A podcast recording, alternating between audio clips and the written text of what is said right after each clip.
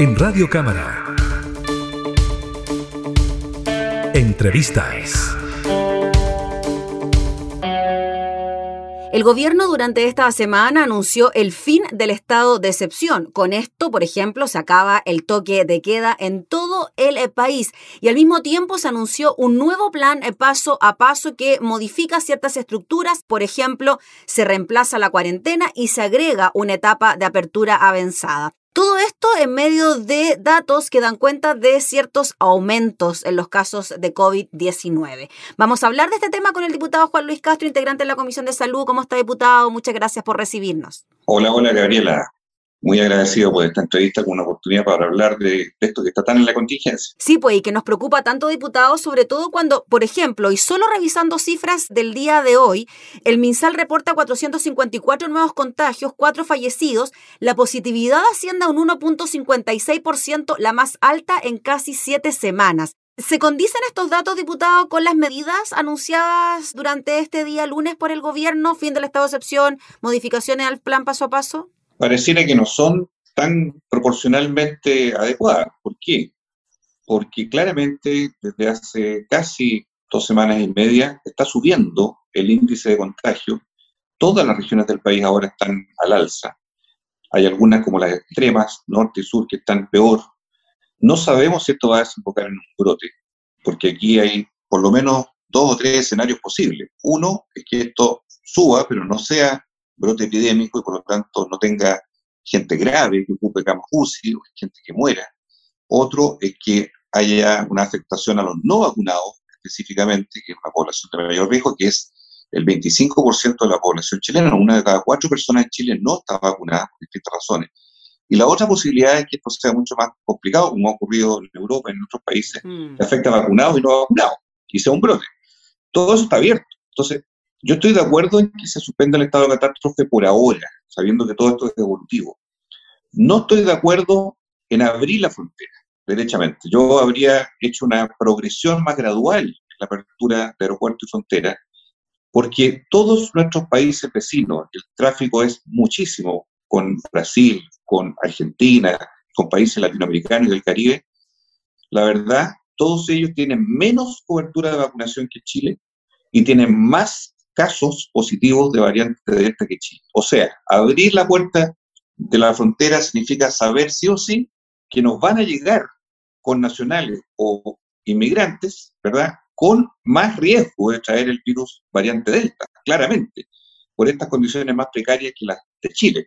Al revés, es muy poco probable que chilenos o personas de otra nacionalidad, pero que salgan de Chile a otros países, lleven el virus. Porque nosotros tenemos un gran nivel de cobertura y bajos índices de, contagiosidad. Entonces, la apertura de aeropuertos yo lo encuentro un problema serio, así como está anunciado para este viernes, primero de octubre. Mm. No sé qué va a pasar en los flujos, pero se van a deportar, a mi modo de ver. Segundo, con respecto a toque de queda y aforos, comparto que no haya toque de queda, pero creo que la simple restricción, que así se va a llamar ahora la cuarentena, me parece débil para la situación de incertidumbre que pudiera venir en varias regiones del país, sobre todo las que ya se notan muy afectadas, estoy pensando en Arica, Tarapacá, estoy pensando en Magallanes, que claramente podrían llegar a requerir cuarentena.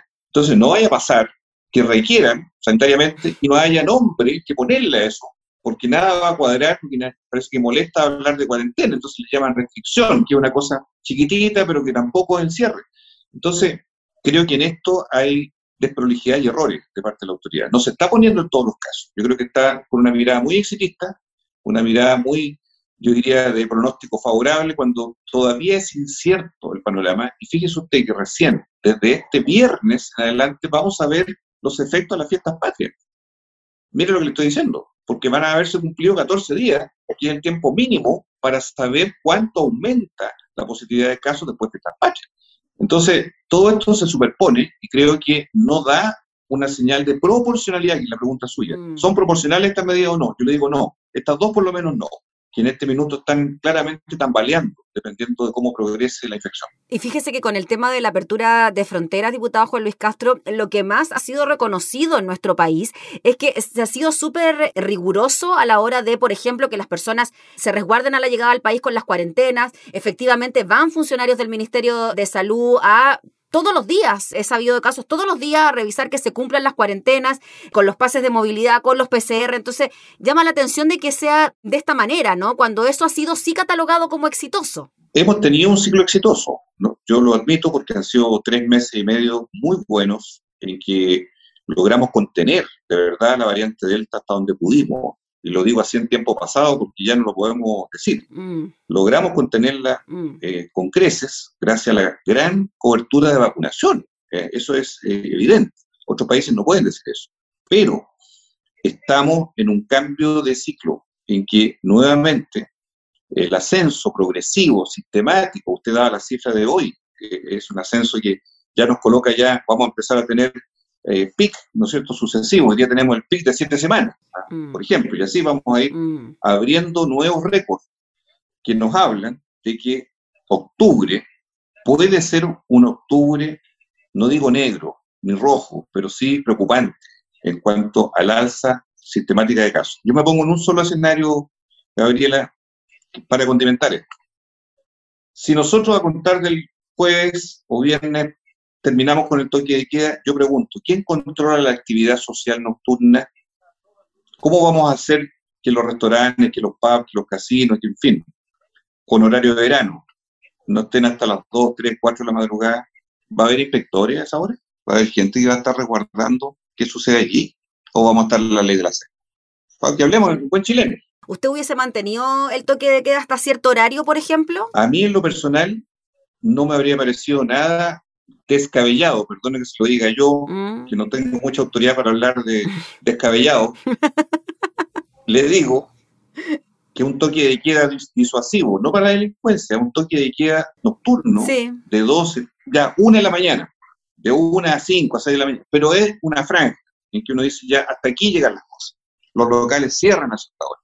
O alguien se va a morir acaso que le cierren el restaurante a las 12 de la noche. Por favor, y la gente que va a bailar se puede adecuar e ir a las 7, 8 de la tarde a la salida de la oficina. ¿Por qué no podemos flexibilizar los horarios? Porque tiene que ser de madrugada. No sé si me entienden. Hasta los jóvenes pueden adecuar su sistema para estar en un carrete y terminarlo a cierta hora. Pero el descontrol, que me parece que es el riesgo, el descontrol, la falta de vigilancia, la falta de fiscalización, nos puede jugar una muy mala pasada en lo que es toque de queda por la actividad social nocturna. Oiga, diputado Juan Luis Castro, y esto de que ahora tenemos alerta sanitaria y se acaba la cuarentena, ¿se puede decretar algún tipo de cuarentena con esta situación de alerta sanitaria y sin estado de excepción? Se podría, eso depende cómo se enfatice lo que se denomina emergencia sanitaria, porque una cosa es la alerta y otra cosa es emergencia sanitaria, que es otra categoría un poquito más estricta, más eh, severa. Mm. Y bajo esa condición, la autoridad puede, no nacionalmente, digámoslo así, clara, no puede dictar una norma para todo el país, pero puede decir, mire, en tales y cuales comunas donde está descontrolado el virus, donde hay un brote eh, demostrado, ¿verdad?, de casos, limito el derecho a reunión por el riesgo epidémico de contagio. Puede hacerlo, puede hacerlo, pero no debiéramos ir al caso a caso, porque aquí la tendencia que observamos, Gabriela, es que uniformemente en todo el país se están subiendo los casos. Ya pasamos en la última semana y media solo una cierta cantidad de regiones. Hoy día todo el país mm. tiene lo que se llama el cociente R, que significa cuántas personas se contagian a partir de un caso, superó el valor 1. Cuando es bajo 1, significa que el virus está contenido, no se expande. Cuando supera 1 el R, que es de contagiosidad, significa que ya a lo menos una persona o más empiezan a contagiar si el virus está en expansión. Esa es la fase en que estamos hoy día, con un virus en expansión. ¿Cuánta expansión? Tres escenarios, como le comenté delante, del más benigno al más maligno, pero en expansión, así estamos. Por lo tanto, creo yo que la autoridad no debiera sentirse abatida antes de tiempo. Yo siento que la autoridad soltó las cuerdas, entregó la manija y dijo ya, arréglenselas como puedan, porque este pequeño plan paso a paso chiquitito que nos comenta ahora es un plan casi de fantasía. No es un plan de verdad que cumple un objetivo para un peligro mayor. Diputado, para ir cerrando, quizás se toman estas consideraciones por lo que decía usted al inicio de que hay un gran porcentaje de la población vacunada, por lo tanto, las posibilidades de que la gente caiga en una UCI se reducen y no importa tanto, y lo pongo entre comillas, no importa tanto el número de contagiados, sino más bien la gente que se puede agravar por la enfermedad.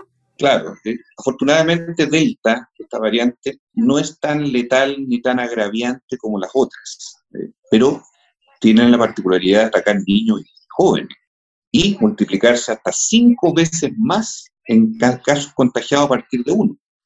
O sea, tiene un nivel de transmisión muy masivo, abarca grupos que tienen problemas con la vacuna, se está recién partiendo con los niños, están desprotegidos los niños todavía, mm. menores de 11.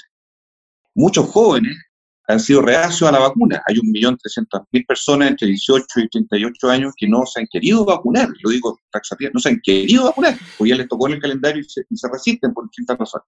O sea, tenemos un problema con la variante Delta y sus características que no son de más mortalidad, pero sí de mayor enfermedad. Y eso es lo que nos puede jugar un problema, ¿verdad? Un revés en este mes de octubre, con tanta apertura, ¿verdad?, como la que ya está anunciada el 1 de octubre, sin saber los efectos de Fiestas Patrias, porque me encantaría que la autoridad nos dijera de aquí al viernes, mire, esto es lo que pasó en Fiestas Patrias. Mm. Hoy día estamos a 14 días y aquí estamos viendo cuánto subió, se mantuvo, no se mantuvo el efecto de las Fiestas Patrias. Todavía nadie lo sabe. Ahí podríamos tomar decisiones correctas, pero creo que hay un adelantamiento un poquito precoz para el momento sanitario en que estamos. En definitiva y en conclusión, usted hubiese mantenido fronteras cerradas, toque de queda, 12-1 de la madrugada y mantener, por ejemplo, la posibilidad de decretar cuarentenas en algunas comunas. Usted lo ha resumido muy bien, mm. querida Gabriela. Esos son los puntos, yo diría, que yo observo con mayor preocupación y que pueden ser la puerta abierta de par en par para la variante Delta, que es claramente la que nos azota hoy día en Chile. Muy bien, pues diputado Juan Luis Castro, le agradecemos como siempre por su tiempo y por explicarnos también todos estos puntos que, claro, ojalá nos hagan mantener la calma y el cuidado y el autocuidado para así evitar que los casos sigan aumentando. Así que muchas gracias, que esté muy bien. Hasta pronto, Gabriela. Muchas gracias. Gracias. Era el diputado Juan Luis Castro, integrante de la Comisión de Salud, hablando sobre este nuevo plan eh, paso a paso y el fin del estado de excepción constitucional. Entrevistas en Radio Cámara.